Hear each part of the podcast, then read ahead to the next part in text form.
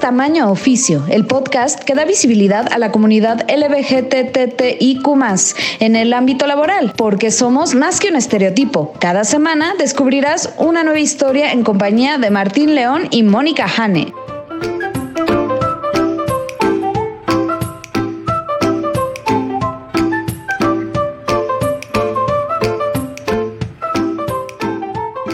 Hola, ¿qué tal? Bienvenidos a Tamaño Oficio con Martín León, el doncel de la comedia en México. Hola, Martín. Hola, y también con Mónica Hanel, la lesbiana más profesional que yo conozco. ¿Cómo estás? Bien, bien. ¿Y tú? Súper bien. Se acabó enero por fin. Ah. Ya, ya duró tres años, pero ya por fin. Exacto. Se hizo larguísimo el mes de enero. Ya estamos, nos están escuchando y ya es febrero enero es como la parte de la montaña rusa que vas tu, tu, tu, tu, tu, tu, y ya el resto del año es uy. Sí, aunque no lo el uy, sino ah, oh, ah, Porque nadie me dijo que me pusiera el cinturón de seguridad. Exactamente. Por lo menos un casco para no sentir los cocolazos. Exacto. ¿Cómo has estado? ¿Qué tal? ¿Qué cuenta la chamba? Pues como siempre, mucha chamba, pero vamos bien, contenta como siempre. ¿Y tú? ¿Tú qué, cuentas? Pues igual, este, este, acabo de ver un tweet que me gustó mucho que dice, resulta que un muy buen ansiolítico es sacar el trabajo atorado. Y sí, eh, la semana pasada tuve un chingo de trabajo y no acabé la mayoría. Y ahora estoy como así de, bueno, ya, esto sale, esto sale, esto sale, esto sale. Y luego me molesta mucho este rollo de la procrastinación de como que dejas algo para después y lo dejas para después y ya cuando y, y, le estás odiando y no y tienes como de, ah, y ya cuando lo haces te tardas media hora y es como de, ¿por qué me estaba yo haciendo esto? Ya sé. Y aparte te quita el sueño como dos semanas porque no lo has hecho. Y sabes que en cualquier momento te va a preguntar tu jefa o tu jefe, ¿cómo vamos con esto? Literal. Y, y, tú estás así como de, ah, y ya cuando lo empiezas a hacer y o sea, de repente es como, no, ya lo voy a hacer y empiezas y pones un, y, me pasa que pongo un podcast de una hora y así para hacerlo, termino y no se ha terminado el podcast, llevo media hora de podcast y así como de, ok. Pude haber hecho esto hace dos semanas y no me había quitado el Literal, es la cosa más estúpida del mundo mundial, te lo juro. Eso es muy Godín, ¿no? Procrastinar lo más que puedas. Básicamente. Y hablando de Godín, podemos empezar con nuestra. Claro que sí, con nuestra minuta y con tamaño oficio, la minuta del día de hoy. Bueno, vamos, primer punto, presentar nuestro entrevistado. Nuestro invitado de hoy es Alex Ramírez, que eh, estudió la ingeniería en animación digital y ahora es artista y supervisor freelance de efectos visuales. Eh, la verdad es que fue muy, muy padre hablar con él, conocer su historia y además saber todo lo que hace, ¿no? Entonces, eh, creo que es una entrevista muy padre y que la van a disfrutar. Así es, vamos a escucharla.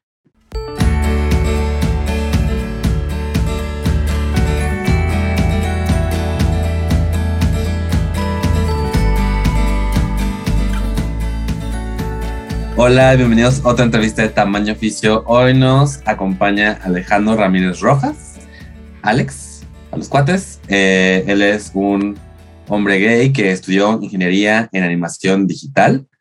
Ahorita es artista y supervisor freelance de efectos visuales y docente en materias de 3D y composición digital con más de ocho años de experiencia. Eh, estamos súper emocionados de tenerte aquí. ¿Cómo estás, Alex? Muy bien, gracias. ¿Y ustedes qué? Bien, bien. Bien, bien, gracias. muchas gracias por la invitación. No, pues gracias por aceptar y estar con nosotros. Oye, pues eh, cuéntanos, ¿cómo fue que escogiste este camino y te empezaste a encaminar hacia lo que haces hoy en día? Pues es que si empezamos de más o menos de dónde comencé este camino, pues nos remontamos a desde que yo era muy chiquito y pues a mí siempre me encantaban las películas de efectos visuales o películas que fueran muy vistosas en efectos visuales. Eso de pequeño siempre me gustó mucho, los videojuegos, siempre fui fan de los videojuegos, un gamer de nacimiento prácticamente, nací con un control en mis manos y de ahí pues nació como ese amor al arte digital, pero pues en ese tiempo no, yo no conocía nada y obviamente en dónde estudiar, este, ni por dónde tenía que irme para pues llegar como a esos lugares, ¿no? Y también lo otro que me llamaba mucho era la música y de hecho, también desde muy chavito, como desde los 13 años, yo empecé tocando la batería y estuve muchos años estudiando la batería hasta que prácticamente ya estaba llegando a la universidad y yo decía, no, pues es que yo quiero ser músico, yo voy a ser músico. Y ahí es donde pues entran los papás preocupados que el hijo al que le gustan las artes y la música y se quiere ir a estudiar música y pues como que mi papá dijo, no, ¿sabes qué? O sea, está bien, si quieres seguir estudiando música no hay tema, pero estudia otra cosa, ve y busca otra cosa. Y la verdad es que en la prepa nunca me llamó nada por completo, no así, había partes que me gustaban, cosas de una carrera, cosas de otra, pero jamás algo que me llenara como todo. Y pues nunca hice examen de la UAM, Politécnico, UNAM, ni ninguna universidad para entrar y ahí mi papá fue el que se enojó mucho y es como de, pues es que tienes que ver pues por dónde te vas, ¿no? Entonces, pues este, busca en tu escuela a ver si no hay como una orientación vocacional. Entonces ahí empezaron un poquito los conflictos porque salía de todo lado artístico y todo lo lógico matemático estaban así como al tope, pero estaban como en extremos uno del otro. Entonces ya más o menos me empezaban a decir, pues es que hay esto de aquí, hay esto de allá, y pues hasta que de repente dicen, ah, mira, a ver, esto tal vez te puede interesar, y justo sale la carrera de animación y efectos visuales, ¿no? Así como una ingeniería. Y entonces dije, órale, pues, pues si está como ingeniería y si es algo que puedo estudiar ya y está disponible, pues de aquí soy, de aquí me agarro y de aquí me voy. Y pues así es como empecé en este, en este mundo, ¿no? A los 18 años, entrando a la carrera sin saber absolutamente nada de, de arte digital ni y pues de mucho más, ¿no? Este, a pesar de, eh, de chiquito, también mis papás siempre de ese lado artístico, siempre, o sea, sí nos apoyaron un poco, o sea, mi hermano dibuja desde los siete años o desde antes, ¿no? Este, también yo empecé con clases de pintura como a los nueve años, como que siempre nos llevaron del lado del arte y, y, y el deporte. Pues bueno, entonces, a pesar de tener como ese background, pues la carrera me empezaba a costar bastante. Por ejemplo, temas de 3D antes a mí me costaban un montón de trabajo. No entendía nada y yo veía que mis compañeros avanzaban bastante en unas áreas. Y yo decía, no manches, ¿cómo le haces? que yo no entiendo nada, no es bien complejo el 3D. Pero poco a poco, al ser una carrera tecnológica, también como que se empezaban a abrir cada vez las posibilidades eh, en sentido de que eh, yo no necesitaba un lugar donde estudiar realmente, ¿no? Ya empezaba a investigar un poquito más, YouTube empezaba a enseñarte cositas, este, pero ya encontraba eh, otras páginas que ya se dedicaban a enseñar estas materias, obviamente estaban en inglés, este, pero bueno, afortunadamente con el idioma nunca fue un problema. Pues ahí, pues ahí eh, empezamos a, a trabajar toda esta parte de, de la animación y efectos visuales y al principio yo pensé que iba a ser animador, yo pensé que me iba a gustar la animación, este, y pues ya estudiando animación me di cuenta que la animación no me gustaba para nada, no, para nada, para nada, me daba tanta flojera, este, y se me hacía tan complejo desde hacer los controladores, la animación, eh, cómo trabajar pues todas eh, esas curvas, no sé, costaba bastante trabajo, pero los efectos visuales, este, ahí es donde pues me di cuenta que eso es lo que me empezaba a gustar un montón, ¿no? Y que al final de cuentas, pues yo no necesitaba saber animación como tal para hacer efectos visuales. Eh, por ejemplo, algo que me gusta muchísimo son las simulaciones en las computadoras, ¿no? Haz de cuenta para hacer explosiones, humo, agua, y todo eso es como un campo gigante, ¿no? Gigante, gigante, gigante. Y el lado de la simulación es algo que a mí me atrajo muy cañón desde el principio. Es muy hipnotizante hacer cosas que se ven en 3D, que se ven, que se comportan como algo en la vida real, que lo puedas ver y lo puedas repetir, lo puedas hacer en cámara lenta, lo puedas hacer en cámara rápida, ¿no? Lo puedas hacer parecer colosalmente enorme o lo hagas parecer que es algo muy pequeño, ¿no? Es algo que me, me llamó mucho el render 3D, pues empecé a estudiar también mucho 3D porque les digo que me costaba un montón de trabajo, entonces me enseñé mucho por ahí y la verdad es que también de toda la vida he sido medio nerdiño en las cosas que me gustan. Entonces, este, pues hasta no aprender bien, pues, pues no lo, no lo solté. Y bueno, eso, eso digamos que fue parte de la escuela. este, vi que cada vez empezaba a crecer más, no solo a nivel México, sino a nivel mundial, este campo laboral por los videojuegos, ¿no? Cada vez hay más videojuegos y además sagas de videojuegos, de que no sale uno, salen dos, sale tres, salen un montón de la saga y de la saga se dibujan quién sabe cuántas historias y lo mismo pasa con las series que vemos en Netflix, hay Amazon Prime, tenemos de HBO, tenemos lo que hay en la tele, tenemos videos de música, pues empezó a explotar esto de manera pues muy cañona. Entonces, este, pues también de ahí eh, ser ese nerdiño que anda estudiando siempre todo por todos lados, pues algunos de mis profesores, pues obviamente, pues les gustaba lo que hacía, les gustaba que avanzaba un poco más que algunos compañeros, de, pues me empezaban a jalar, ¿no? Entonces me empezaron a decir, oye, ¿sabes qué? Es que le echas ganas, te va bien, haces las cosas bien, empieza a ver chamba por aquí, no te quieres jalar, te quieres probar para ver qué onda. Y órale, va. Y así empecé a trabajar en mi primer proyecto grande, por decirlo así, que, que fue una serie de Canal 11, La Edad de Hielo en México. Ese que es como una especie de documental.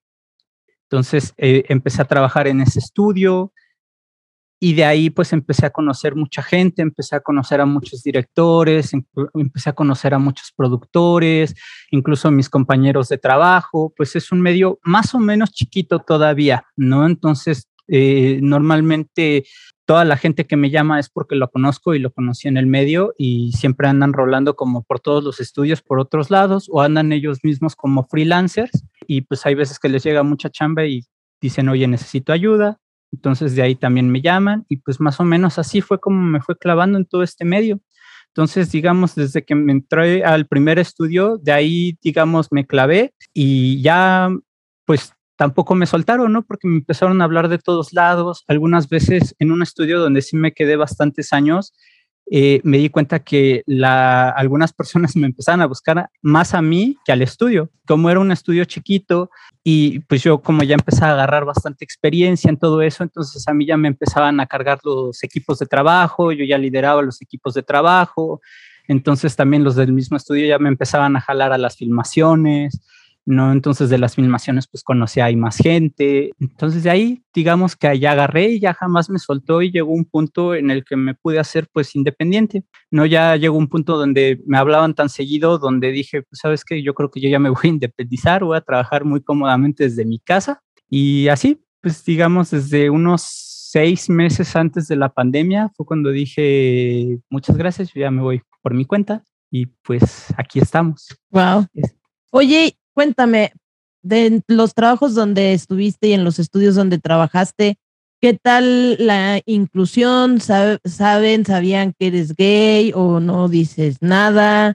¿O cómo, es en ese aspecto? Pues como desde el principio empecé a trabajar con el cine, yo creo que el cine al ser un arte, creo que también pues el ambiente LGBT siempre está muy pegada al arte en general. Este, entonces, pues actores, productores, gente de arte, maquillistas, cortadores de pelo, toda la gente que se involucra, hay una diversidad muy grande.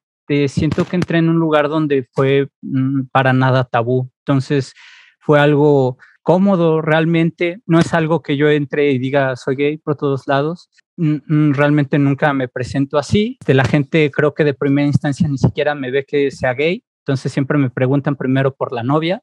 Pero pues cuando les digo, realmente todo el mundo se porta bastante bien. Este, no he sentido que nadie me haga ninguna grosería por ser gay ni nada por el estilo. O sea, tal vez me pueda hacer una grosería, pero porque le caigo gordo, ¿no? Más que porque sea gay. Entonces siento que entré en un área que ya es bastante inclusiva de por sí al, invocar eh, tantas profesiones diferentes, ¿no? Creo que es parte de lo bonito que tiene el cine, es que el cine junta N cantidad de, profesiones para contar una historia. Entonces creo que de por sí ya, por sí solo trae mucha diversidad. Entonces creo que todo el mundo es, es, es muy cómodo trabajando. Creo que la gente se enfoca más en, en resolver los problemas y que salga todo como debe salir, bien hecho, bien tu trabajo, no le importa quién seas, cómo seas, ni nada, siempre y cuando hagas bien tu trabajo y saques de, cualquier manera el embrollo en el que te estás metiendo, ¿no? Entonces, este, creo que eso es lo más importante. Creo que en ese, de ese lado me ha ido pues bastante bien. Como mencionas, el cine de por sí es un área diversa, aunque de repente hay ciertas áreas que pues obviamente pues esperan, aún, aún tiene sus, sus, sus bemoles, ¿no? Sí, claro. Especialmente porque de repente, o sea, tú tienes esta, esta mezcla de que que eres gamer, que también como que por, de repente a mucha gente todavía le sorprende que haya diversidad dentro de jugadores de videojuegos. Eh, te gusta el cine, de, eh, el cine de efectos especiales, que también como que está el estereotipo, ¿no? Pues si eres gay, ves, puro cine de arte y comedia romántica. Eh, entonces, tú, ¿quieres front como la gente que admira a tus mentores, o sea, sin importar obviamente sexualidad ni nada, ¿quiénes fueron los que a te, que tuviste y dijiste, wow, quiero ser como esta persona? Híjole, es que podría decir, es que, qué, buena pregunta, oye, porque para mí es muy compleja esta pregunta porque realmente eh, a, la misma historia de los efectos visuales que te dicen pues, que prácticamente nacieron cuando nació la cámara, que pues básicamente como dice su nombre, efectos visuales es creer un efecto visual, es hacerte creer que estás viendo algo que no está ahí. Entonces, eh, no sé si vieron la película de Hugo Cabret, el invento de Hugo Cabret, ¿no? Eh, más o menos te cuenta esta historia, ¿no? Entonces vemos cómo la primera persona que empezó a hacer efectos visuales fue un mago, no precisamente crear trucos de magia editando video de una cámara. Entonces, como todo en la vida, es algo que evoluciona constantemente y está en completa, eh, constante evolución, digamos, antes cómo se eh, creaban efectos visuales a cómo se crean ahora, que ya prácticamente todo es con la computadora, pues es como una evolución que creo que todo esto se lo debes de deber a un montón de personas, ¿no? Que siguen como este caminito y han hecho que evolucionen constantemente. Este, pero, por ejemplo, algo que una persona que para mí fue muy importante en esta vida fue, por ejemplo, Arnold Schwarzenegger, que todas las películas de efectos visuales grandes que existían, muchas películas de efectos visuales que ganaban Oscars en efectos visuales, estaba él. Entonces, para mí, él es como un gran representante de lo que son las películas de ciencia ficción y además también como la mentalidad que siempre le dan como estos héroes, ¿no? no solo la apariencia fuerte, sino como su manera de ser, su manera de pensar, incluso podríamos pensar a Arnold Schwarzenegger como persona, como motivador, su manera de pensar y su manera de llegar como al éxito de cualquier cosa que te quieras dedicar. Por ejemplo, él para mí, eh, en su forma de pensar, pues fue un mentor, ¿no? Y pues también para mí mentores, pues son todas las personas que me han enseñado un poquito de lo que sé hacer ahorita, ¿no? Un montón de profesores, un montón de compañeros, un montón de gente, ¿no? Que al final de cuentas que gracias a ellos puedo hacer lo que hago hoy día y lo que me puedo dedicar. Este, no sé si con eso puedo contestar tu pregunta. Sí, sí, sí, sí. No, no, no, no es así de necesitas mínimo seis mentores, no. pero, o sea, creo lo, lo que mencionas es muy cierto. a final de cuentas, el, el campo es muy vasto, pero sí que a veces porque si no me equivoco, la, la historia de Hugo Cabret es sobre Melier, ¿no? Ajá, ajá, ajá, Es justamente, o sea, está la persona que, que quiere contar la historia y luego están los artistas visuales que le dicen, yo te, o sea, ¿por qué no hacemos esto para pretender que estás en la luna, etcétera, etcétera, etcétera, ¿no? Sí, sí, pues es que es, esto de engañar al ojo es un arte, porque podemos pensar que es usar un software, podemos pensar que es usar una computadora y es completamente, es, eh, pues no va por ahí, es más bien es un entendimiento completo que debes de tener de cómo funciona la luz, cómo interactúa esta luz con el ambiente, cómo interactúa la luz con el personaje y además esa luz, cómo tiene que ver con la emoción con lo que yo te quiero contar en ese momento, ¿no? Entonces, este va como un entendimiento un poquito más allá de como solo usar las herramientas, sino saber cómo usar las herramientas para engañarte al ojo y hacer que las cosas estén ahí.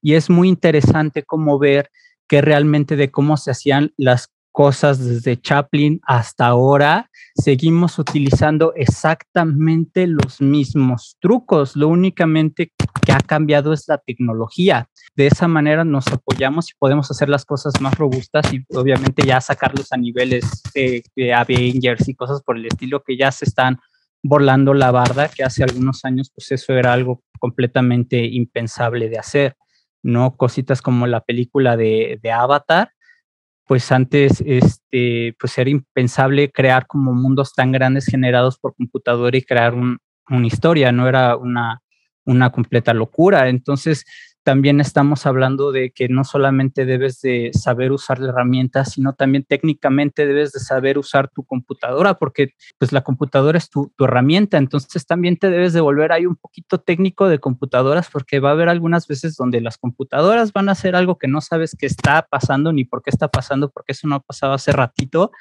este, pues descifrar qué es lo que está pasando por ahí, ¿no? Entonces también ahí como que tu conocimiento se debe desviar como para otros lados para poder resolver pues como otro problema, ¿no? Que es algo que siento que normalmente no, no se ve o no sé.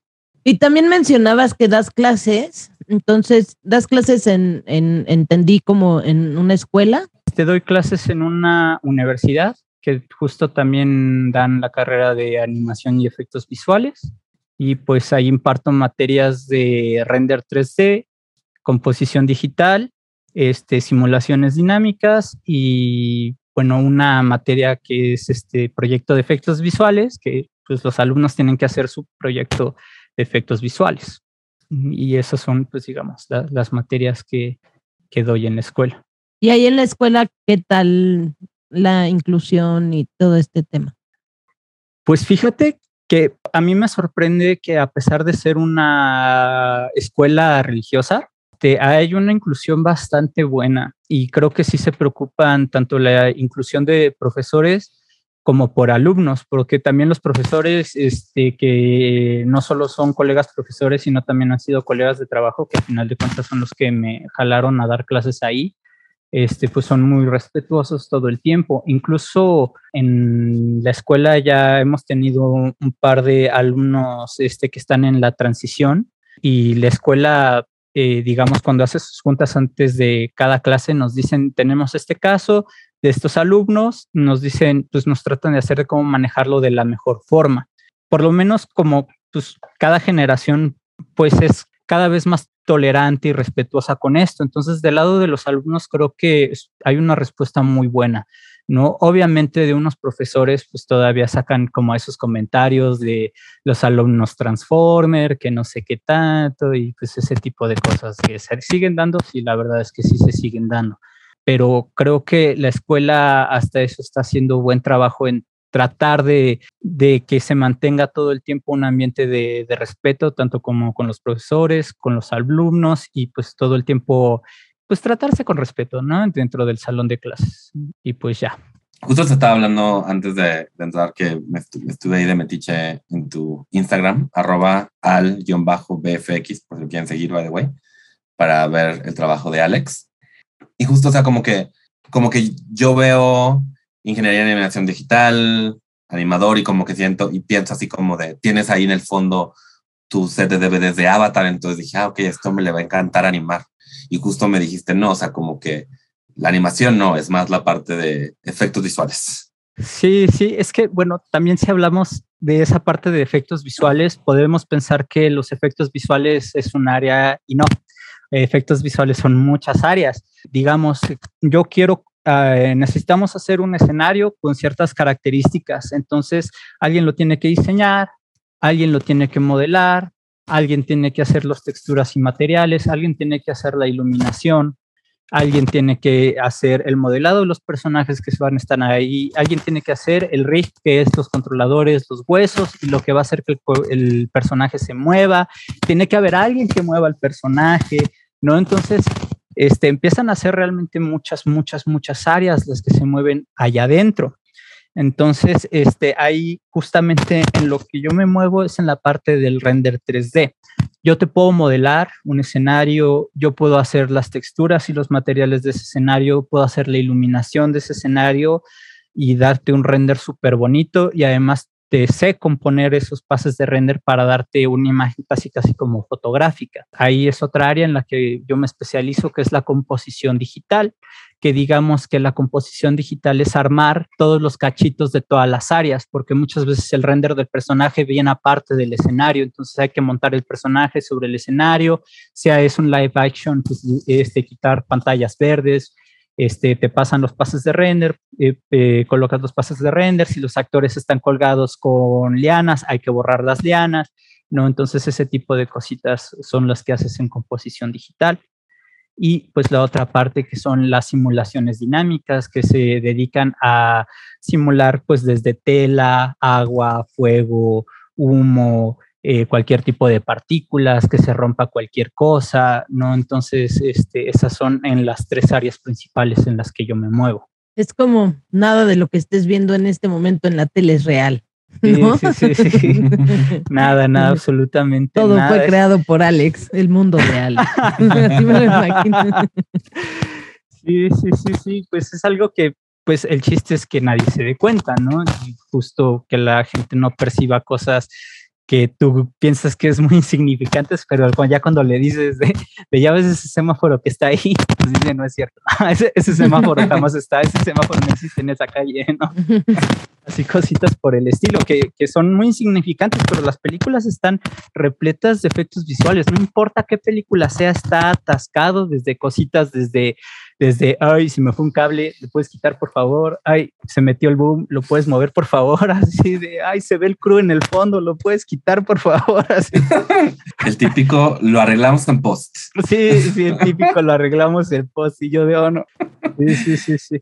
Pero de ahí también sale un poquito la parte de supervisión de efectos visuales tú estás ahí en el set, precisamente en las partes donde se requiere efectos visuales, ya pues el director, el fotógrafo o quien sea que se está a cargo ya se va a firmar esto, cómo te entrego las tomas, cuántas tomas te entrego, cómo las quieres. Entonces ahí ya tú dices cómo para que se te haga también a ti la vida más fácil, porque también los tiempos de producción, dependiendo que sea es todo rápido, todo de ya, todo ya, para allá, para allá, entonces también debes de hacer las cosas para que pues, sea lo más rápido de sacar posible, ¿no? Y ya si se requiere un efecto más robusto, pues ya platicar qué es todo lo que requiere este efecto más robusto, porque también luego hay gente primeriza que quiere meter efectos visuales porque como que ya sienten que ya es cada vez más alcanzable y cada vez más accesible, entonces se quieren alocar mucho y ahí es cuando les debes decir, oye, no, espérate, es que lo que quieres es como, pues no, la verdad es que cuánto es tu presupuesto, ¿no? Porque también incluso algunas marcas, ¿no? Que quieren hacer cositas chiquitas porque tienen como museos o cositas como de visitas de la marca y no sé qué tanto y, y, piensan de, ay, es que estaría muy bonito tener una pantalla con un personaje que te hable, que te diga y que te dé una visita guiada, ¿no? Y pues ya cuando les mandas el presupuesto de cuánto les sale el minuto de su animación básica y sencilla, es como de, ah, todo el mundo es como de, pero ¿por qué cuesta tanto, no? ¿Por qué está tan caro?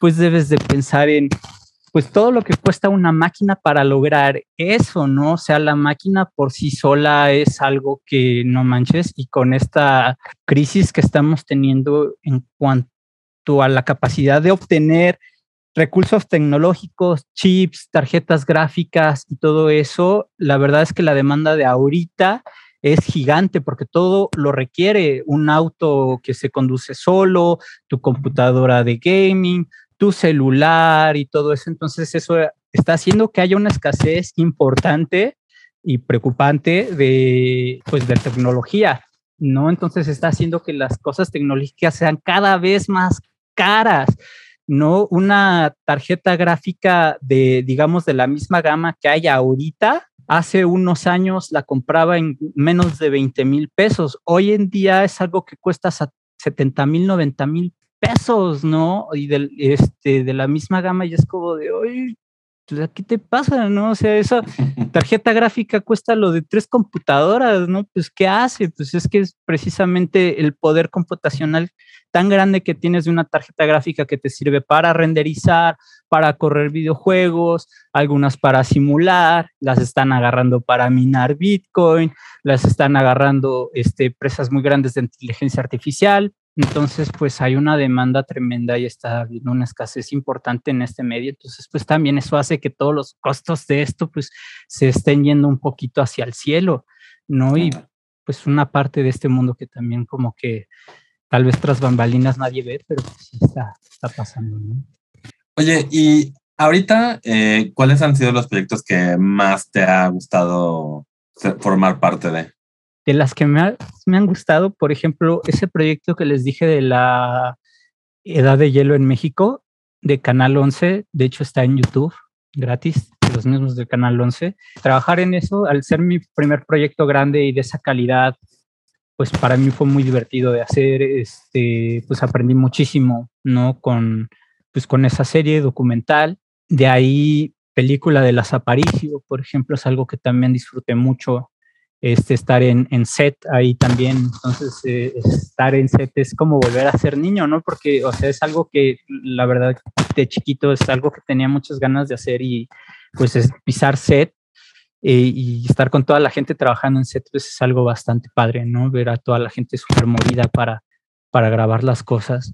Eh, estar en set eh, es, algo que entre que me puede dar mucha flojera y lo puedo disfrutar muchísimo, ¿no? Porque luego hay que estar desde las 6 de la mañana para desayunar o desde las 4 de la mañana para agarrar el transporte que te va a llevar hasta donde vas a filmar ¿no? Para desayunar y para que te utilicen unas cuantas tomas que requieren efectos visuales, pero como una la graban en la mañana, otra la graban en la tarde y otra la graban hasta en la noche, pues ahí te debes de soplar todo el día, ¿no? Entonces te requieren unos ratitos este, para que te estés picando los ojos el resto de horas, pero la verdad es que muchas veces es muy divertido ver cómo, cómo graban ciertas cosas, cómo hacen ciertos trucos y obviamente cuando hay cositas como explosiones, hay cositas como que hay maniobras de coches y todo eso, pues es súper divertido. O sea, al final de cuentas, pues son horas que te están pagando y tú estás súper divertido viendo cómo están haciendo acrobacias con coches, o están subiendo a la gente en hilos, o están haciendo un montón de cosas, ¿no? Es como un juguete de niño grande, entonces está, está bastante padre. Por ejemplo, la película de Malibu que requirió muchos coches, de muchos de los coches que salen ahí son completamente digitales y es una película que recién se estrenó en el Festival Internacional de Guanajuato. Este, esa película fue, fue mi pináculo de mi carrera en ese entonces porque fue el primer proyecto de esa magnitud que me dejaban como supervisor de efectos visuales. Pues ahora sí, imagínate cubriendo calles gigantes, ¿no? Para hacer pues todas las maniobras de coches, para agregar todos los coches digitales, estar generando todo lo que yo requiero para que los coches que yo voy a agregar ahí pues se vean que están ahí esa película la disfruté mucho. Por ejemplo, también últimamente que me está cayendo mucho son videos de música. Entonces, hacer los videos de música para mí es algo muy padre y muy divertido, porque hasta ahorita que lo pienso también de, de chico, recuerdo que llegué a pensar de, ay, a mí me gustaría hacer eh, videos de música para artistas, me gustaría hacer videos de este tipo y ahorita es de lo que más me está cayendo. Por ejemplo, de los más este, conocidos, ahorita, por ejemplo, el último video que sale Steve Aoki, por ejemplo, ahí participé yo. otro cuate que se llama Jordan Hollywood, este, yo no lo conocía, la verdad, pero me gustó mucho su música. Hay otros que tienen un nombre muy chistoso, son unos raperos que yo tampoco conocía, pero su video creo que visualmente para mí es como de las mejores cosas que he hecho y además es de las cosas que eh, en cuanto a simulaciones dinámicas y efectos visuales creo que es de lo que más ha exigido porque tuve que hacer unos tornados que se intentar ser lo más vistosos que se pueda esos tornados, ¿no? Entonces, este, sacar esos tornados, la verdad, fue un súper desafío, pero a todo el mundo le encantaron. Entonces, este, disfruté mucho ese, ese proyecto. La verdad, no recuerdo cómo se llaman los raperos, pero la canción se llama Ghetto Love Birds. Si te pasas el nombre también para compartirlo en la fanpage, así. Exacto, para que vean todo tu trabajo. Porque también lo que nos presumiste eh, es que pues has estado nominado ha tenido nominaciones animación y, y en diferentes festivales de cine como Pantalla Cristal. Y este año, pues así con Hagamos Changuitos, igual si te toca una nominación de efectos visuales para esta película Malibu. Para Malibu, sí, así es. Pues si todo sale bien y si la pandemia lo deja, porque también ha sido un gran impedimento de esta película, que la ha atorado muchísimo, porque es una película que, ¿cuándo terminamos? La terminamos por ahí del 2018 o algo así, apenas se, se estrenó en Guanajuato y si todo sale bien y si la pandemia lo, lo permite, se va a estrenar, según esto, en el primer tercio de este año. Entonces, ah, oficialmente ya a cines. Entonces, si es así, pues ya, ya, ya entraría a competir a los Arieles, esperaría que sí. Ay, ojalá que sí. Suerte, suerte. Sí, ojalá. Que sí, ya se estrene. Mi última pregunta sería si, además de este rollo de, porque creo que todo mundo que está en cine tarde o temprano tiene una historia que contar, ¿Tú tienes alguna historia que te gustaría ir en cuanto a dirección o guion o estás contento en tu rol de efectos visuales? Híjole, es que tienes, creo que mucha razón en eso. Yo muchas veces me he preguntado si de verdad yo me aventaría a dirigir algo porque estando en set ves las chingas del director, perdón, y, y de sus asistentes y de su gente y la verdad es que yo no sé si quisiera aventarme ese papel porque es un es una chambota y hay que saber de muchas cosas para poder ser director de cualquier proyecto. Pero definitivamente creo que del lado que dices que todo mundo en cine eventualmente tiene una historia que contar, creo que sí, efectivamente, eventualmente creo que sí empezaré a contar una historia, pero creo que mi primer formato no sería cine como tal, sino yo estaría utilizando lo que yo sé de ilustración, lo que yo sé de, pues, de fotografía y de arte para hacer alguna especie de cómic o algo así, o cómic semi-animado o algo por el estilo. Creo que sería el el primer formato que yo manejaría porque yo podría manejar muchas cosas de muchas áreas, conozco mucha gente que se mueve en esas áreas, entonces de ese lado creo que le podría empezar a mover antes de aventarme algo más grande, pero sí, creo que eventualmente sí empezaré a contar una historia y de hecho ya estoy aprendiendo un poquito a cómo escribir guion, porque la verdad es que soy pésimo para escribir eh, desde siempre, soy, yo me considero malísimo para escribir, en cómo concebir, escribir mis ideas de manera ordenada, que tenga acceso como la información, la verdad, ¿no? Yo, yo encontré una manera de escribir para mí, lo encontré en los mapas mentales. Entonces, mucho dibujito, poca escritura, cositas que se conectan por aquí, por allá y por todos lados. Entonces, es la manera en la que escribo realmente. Entonces, este, pues sí, eh, para poder poder escribir me tengo que poner a estudiar en esa parte. Pero pues yo creo que también eventualmente encontraré a alguien que me ayude de ese lado, ¿no? Porque pues uno no puede ser experto en todo. Muy cierto. Muy bien. Oye, pues yo, yo tengo una pregunta, una última pregunta que siempre les hago a nuestros invitados y es la siguiente. Si existiera un genio de la lámpara maravillosa LGBTTIQ+, ¿qué deseo le pedirías? Yo creo que le pediría que fuera todo pues un poquito como lo que les comento del cine, ¿no? De ver más el valor a las personas por lo que te aportan, por lo que, la apariencia que a ti te dan, ¿no? Porque creo que eso es como cosa de ti. Entonces creo que ver eh, que la gente vea un poquito más el valor en las personas que le rodea de esa forma. Me gusta. sí, la verdad. Oye, pues muchas, muchas gracias, Alex. Este, la verdad es que fue una entrevista muy, muy padre y es muy padre, o sea, ver que pues te estás desenvolviendo en este ámbito sin, sin rollos, estás como que haciendo tus proyectos. Justo vi un poquito del inicio de este video de Young Blue and a, booty, a Boogie with a Hoodie de Ghetto Lovebirds. El pájaro, eso es, es, es algo que tú creaste. Digital, no, el pájaro lo hizo el estudio con el que trabajé, pero yo no me involucré nada del ave. Yo nada más me involucré en la parte de los tornados. Entonces, todo donde vean tornados, fuegos, humos y todo eso, eh, ahí es en la parte que yo me involucré. Ok, porque hasta en eso están dividiendo los efectos para que cada quien haga. Sí, claro. Sí, incluso en las películas, si tú ves cualquier película que tenga muchos efectos visuales, que es una clásica de superhéroes, eh, ve los créditos y ve de qué tamaño son los créditos y te vas a dar cuenta que no es un estudio, son un montón de estudios. De hecho, si tú buscas en YouTube este, tal película VFX Breakdown, vas a ver varios breakdowns, pero de diferentes estudios y pues más o menos te enteras qué estudio se encargó de qué parte, porque sí son, que eso es ya algo muy brutal. Sí, sí. Es un trabajo en equipo de equipo. Sí, sí, pues, totalmente. De nuevo, muchos, muchos saludos, Alex. Y pues mucho éxito ahora con este Malibu, que la pandemia deje que eso, eso salga de la manera más, este, ¿cómo se fue la palabra? Gracias. Eh, y pues estamos en contacto, Alex. Vale, muchas gracias, por la invitación. Gracias a ti.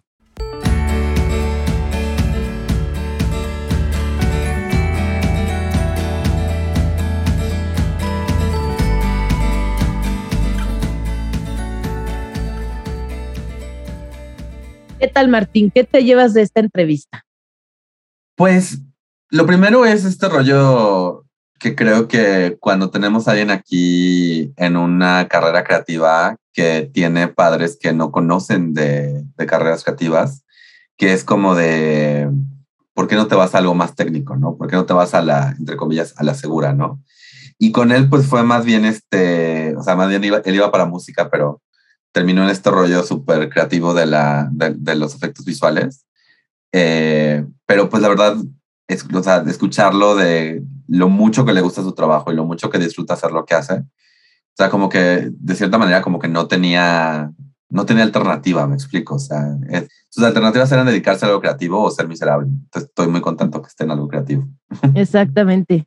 Y aparte, bueno, pareció también como súper interesante todo lo que, lo que hace, ¿no? A veces ves algo y nunca te imaginas todo el trabajo que lleva la realización de, de, ese, no sé, ya sea una serie, ya sea una película, ya sea un corto, ya sea whatever, todo ese trabajo que lleva por detrás, ¿no? Sí, no, y vemos los que nos encantan los detrás de cámaras, entonces como que ahí estás viendo, pero ahora justamente en YouTube hay como varios videos de, de te muestran que una toma, o sea, todo lo que se utiliza en postproducción para crear esa toma, porque luego la gente cree que, por ejemplo, un stunt nada más este, es como corten, entra el Stone, corten y ya regresa el otro actor y no, es como todo un rollo para que todo quede súper bien. Y además está padre ver que, que, que, la industria en México tiene a gente como Alex que pues que está haciendo, se está haciendo más cosas, está, está esta película que mencionó Malibu, está padre ver crecer la industria de la, del entretenimiento en México y pues saber que ahí estamos. Exactamente. Y luego como la especialidad así de, no, es que yo me especializo en los tornados y que wow, o sea, también te especializas, o sea, como que a veces pensamos en algo más global y no, también hay, hay especializaciones, entonces eso me pareció también súper interesante. Sí, la verdad, este, ojalá que, que, cualquier persona que está pensando en meterse como en algún lugar del cine, pues también busque, un, busque a alguien que le explique como los cositos. Y también, pues, debo admitir, debo, Alex, que Arnold Schwarzenegger también para mí fue muy importante, no solamente por que hizo que me gustaran las películas de bárbaros, sino también porque hizo que me gustaran los bíceps. y a mí nada más me imaginaba como muy fuerte yo. muy bien. fuerte. Y el pelo largo, así como Fabio. así es.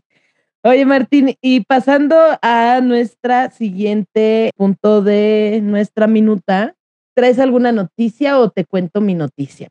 Por favor, cuéntame tu noticia.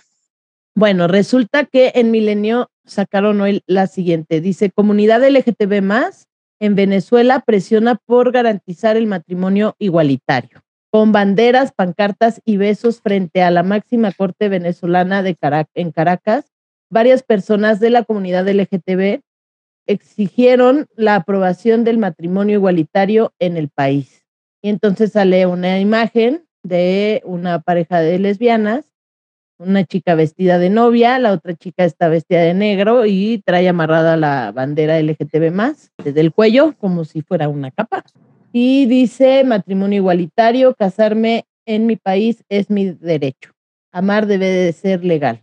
Dice que son decenas de personas de la comunidad LGTB más se manifestaron el lunes 31 de enero con banderas, pancartas y besos frente a la máxima corte venezolana en Caracas para exigir una respuesta a una demanda sobre el matrimonio igualitario introducida hace seis años y hasta ahora sin respuesta. Pues justo, ¿no? Se sigue con esa lucha del matrimonio igualitario.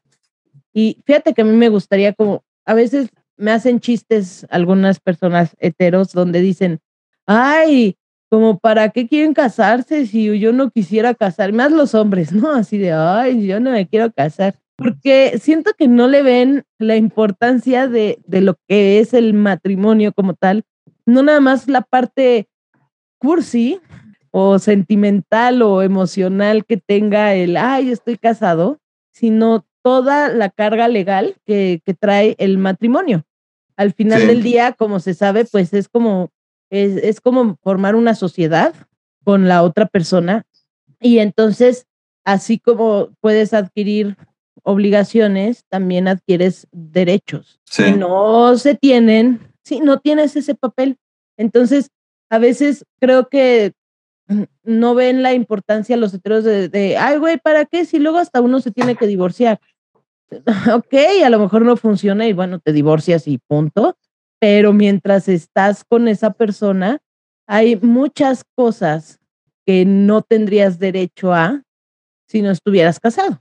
Si, por ejemplo, tu, tu pareja la internan en un hospital y hay que tomar una decisión importante sobre qué vamos a hacer, ¿no? O sea, voy a poner un ejemplo ahorita en tiempos de COVID, donde de pronto es necesitamos la autorización para intubar al paciente. Y entonces dices, bueno, sí, intúbalo, pero quiero que se salve. Ah, no, pero usted quién es? Y entonces si no tienes manera de demostrar que pues estamos casadas, es mi esposa, por favor, ayúdame. Entonces te dicen, no, necesito un familiar directo. Eso es como de las cosas que pienso para mí que son importantes porque no puedes eh, tomar una decisión así o tal vez si quieres pasar a ver a tu, a tu pareja porque está de paciente en un hospital y te dicen, no, nada más puede un familiar directo y es tu pareja, es con quien compartes la vida y no puede pasar a verte. Y donde hay casos donde literal la familia que de una familia, de alguien que se alejó de la familia por ser LGBT, aprovecha esos momentos donde la persona está en el hospital para meterse y decir, no, pues, o sea, tú no puedes tomar una decisión, aunque seas la, la familia de esta persona, nosotros tenemos este papelito que dice compartimos apellido, por lo tanto nosotros podemos tomar decisiones. O temas que sí existen donde se casa, bueno, donde viven juntas las personas, entre ambas personas pagan una hipoteca de una casa y bueno, pues la casa está a nombre de uno de los dos, que puntualmente si no estás casado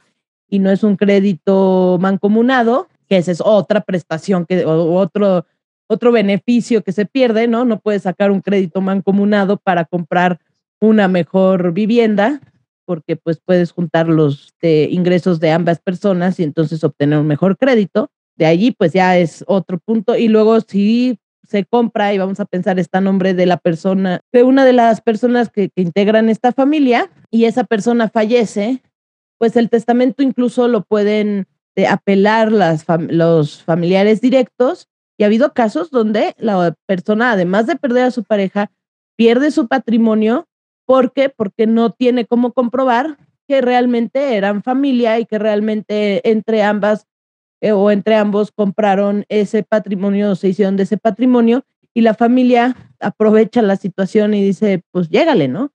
Y entonces tienes una persona incluso hasta de la tercera edad que ya se quedó sin patrimonio y no tiene a dónde ir. Entonces, son así, podríamos enumerar una serie de cosas, la seguridad social. sí. Este, y estoy totalmente a tu lado, pero creo que también de cierta manera lo estás sobrepensando porque la razón por la cual el, ay, no, es misoginia, es pensar que las mujeres son tan locas y, y que las esposas siempre van a ser, este, o sea, que una mujer, en cuanto se, te casas con ella, eh, empieza se convierte en la tóxica. Y sí, y empieza a subir de peso, por lo tanto deja, deja de ser, deja de ser atractiva. Tiene hijos y chistes misógenos sobre una mujer que tiene hijos. Entonces esta, es esta dicotomía rara de la sociedad heteronormada, donde lo que te hace hombre es casarte y lo que te hace mujer es casarte, pero los dos campos es como de, ah, o sea, porque literal son los dos, ¿no? O sea, ¿cuánto del stand-up no es quejarte del marido? ¿Cuánto del stand-up no es quejarte de la esposa? Con chistes que tienen cientos de años, o sea, Y, y, sí, o sea, la gente te dice así como de, ay, ¿por qué se quieren casar?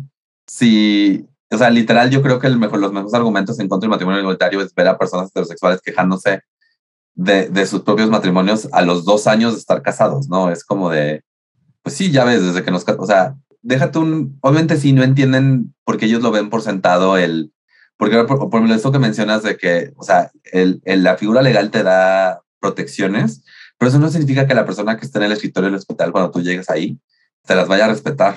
O que te digan, bueno, sí, te, pero te casaste en la Ciudad de México y ahorita, está, ahorita estás en tal estado y aquí, y aquí no me importa. O te casaste en México, pero pues ahorita estás en este otro país y aquí no me importa. Creo que justo sí, algo que me gusta mucho del movimiento LGBT y el movimiento queer y el movimiento sex positive es que no se trata solamente de decir hay, hay que casarnos, hay que es una relación, así que pues también es hay que enamorarnos y hay que celebrar el amor y celebrar este, las relaciones que tenemos. O sea, no se trata nada más de que, nos, que yo me case con alguien de mi, de mi propio género y pasado mañana estemos teniendo, haciendo chistes de cómo nos odiamos porque estamos casados. Entonces, se trata de, bueno, o sea, también ustedes personas heterosexuales, ¿por qué si quieren defender con tanto fervor esta figura sagrada del matrimonio, por qué parece que la odian? Exacto, o sea, Totalmente.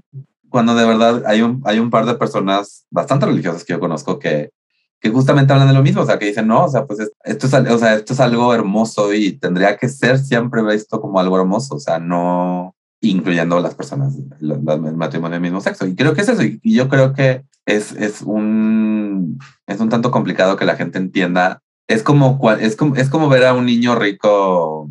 Hay, una, hay un libro, voy a usar una escena de un libro que me gusta que se llama Cuchara y Huevo, Egan Spoon de, George Maguire, Gregory Maguire, perdón, donde está una chava pobre hablando con una chava rica que, está en un, que, este, su tren se paró en, cerca de su pueblo porque se averió. Y la chava rica está como comiéndose una manzana como si, no, como si no le importara y la chava le está viendo así como de, güey, una manzana, ¿no? Porque es una chava pobre, muy pobre. Entonces cuando ya la chava se aburre de la chava pobre, avienta su manzana y la chava pobre automáticamente se avienta por la manzana y la chava rica le pregunta, ¿qué chingado quieres con la... ¿Qué, qué, qué raro? ¿Qué quieres con la manzana que me, que me medio comí? Y la chava pobre responde, la mitad que no te comiste. Y sí creo que lo que no, lo que no entienden, especialmente con lo rápido que ha sido el, el hecho de que hace 20 años no tenemos la aceptación que hoy tenemos, es que aún, es que de verdad, o sea, lo que queremos es, es todo lo que tú ya das por sentado. Totalmente de acuerdo.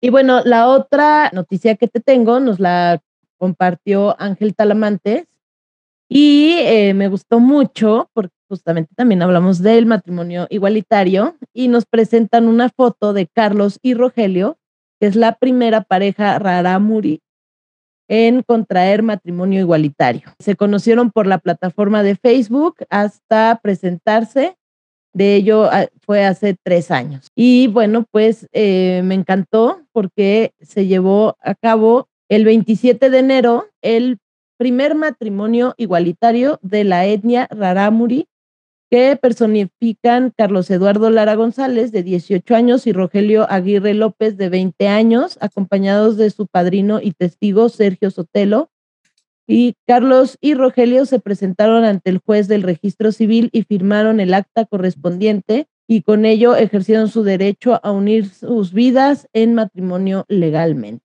Y bueno, pues eso es para celebrarse, justamente, como dices, es celebrar el amor, es celebrar que pueden estar juntos y que tienen, tienen ya ese derecho, ¿no? O sea, Carlos Eduardo Lara González, de 18 años, y Rogelio Aguirre López, de 20. No lo siento, yo, esto no lo sé. Yo no celebro que gente más joven que yo tenga novio.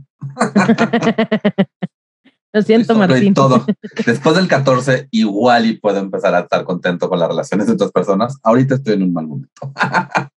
Y fíjate que además entre toda la entrevista que le dieron a, al Heraldo de Chihuahua, también señalaron, queremos que esto llegue a muchas partes de la Sierra Tarahumara, personas gays, lesbianas, aquí en Chihuahua, que sean de alguna etnia, que no tengan miedo a salir, somos igual que los demás, no tienen por qué discriminarnos, no hay que tener miedo de salir y ser lo que somos, basta de tanta discriminación hacia miles de personas, hay que hacer un cambio. Ah, los amo. Sí, celebro su matrimonio, Tachi, ya. Entonces, esa, esa noticia eh, también me dio como mucho gusto saber que, vaya, o sea, lo lograron, lo hicieron. Creo que luego para algunos de nosotros que frente a la comunidad es muy, es muy fácil como cortar eh, de dónde vienes. O sea, tú y yo tuvimos como un par de issues con nuestros padres, pero este rollo de pues, de, pues sí, o sea, no querer, querer seguir conectado con tu comunidad, seguir y ser una, un ejemplo positivo para la comunidad, ¿no?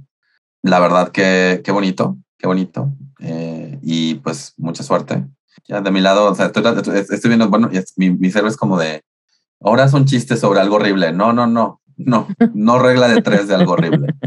No, usa puras cosas bonitas. Exactamente. Aunque sí estoy un tantito celoso de que hayan conocido por Facebook a los 20 y 18 y se estén casando, cuando yo a los 20 estaba así como de, bueno, creo que voy a morir solo.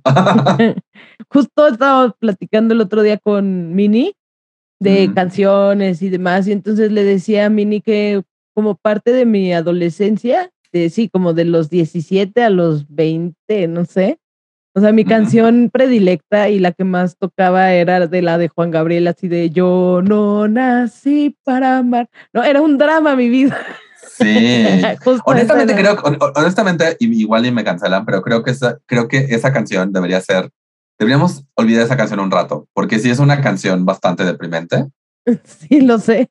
Y es como de, o sea, yo sé que los televisores las cantan de, ay, me cortaron, pero realmente es un lamento, siento, de, de jamás va a poder tener lo que otros tienen. exactamente. Recordando, recordando. Sí, yo estoy de acuerdo. O sea, yo, yo la cantaba porque me sentía en ese entonces justamente como soy la única lesbiana en este mundo, en este planeta, en este universo y seguro no voy a encontrar a nadie en mi vida y voy a estar sola forever. Te entiendo. Entonces, este, sí, esa era mi canción de, de la pubertad. Esas son las noticias. Esas son las noticias. Estoy rompiendo tu, tu, trabajo, pero el siguiente punto son las recomendaciones. Exactamente. El siguiente punto de nuestra minuta, las recomendaciones.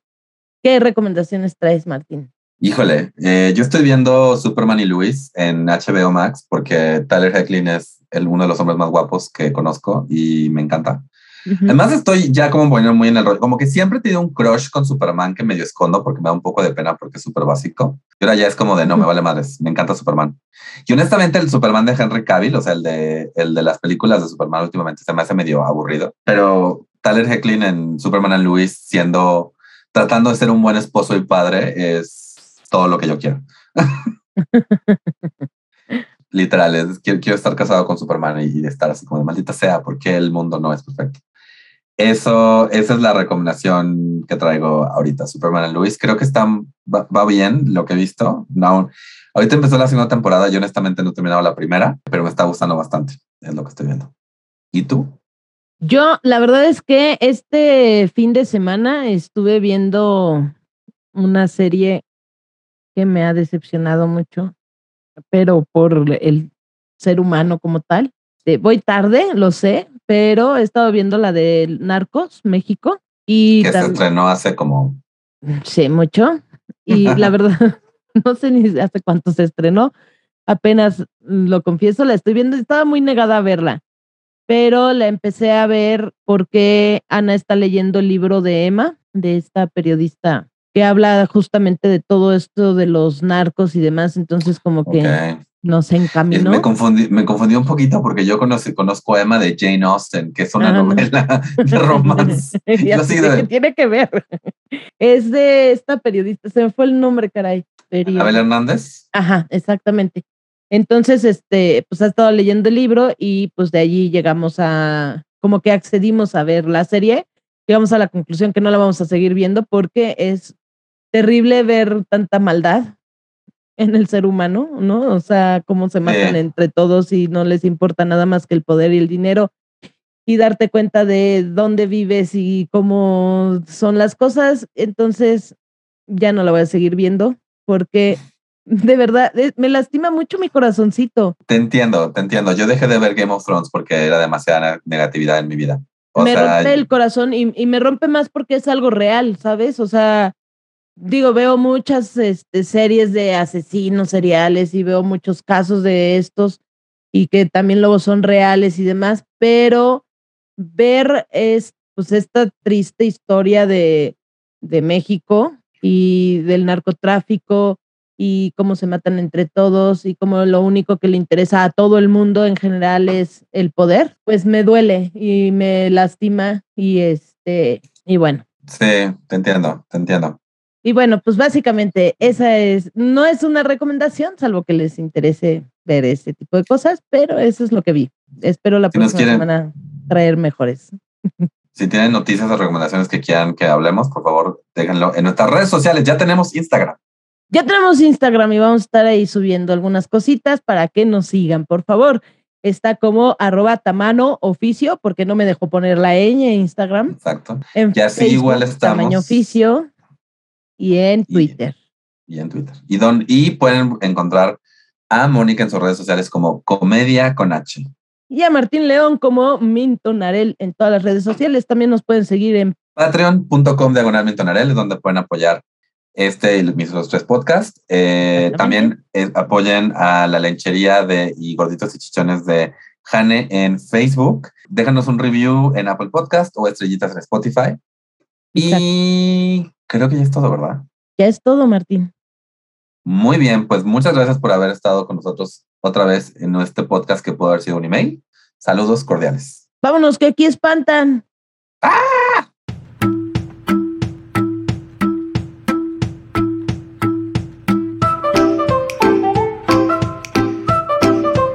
Esto fue Tamaño Oficio. Gracias por escucharnos. Síguenos en Facebook y Twitter y recuerda compartir este podcast con tus amigos.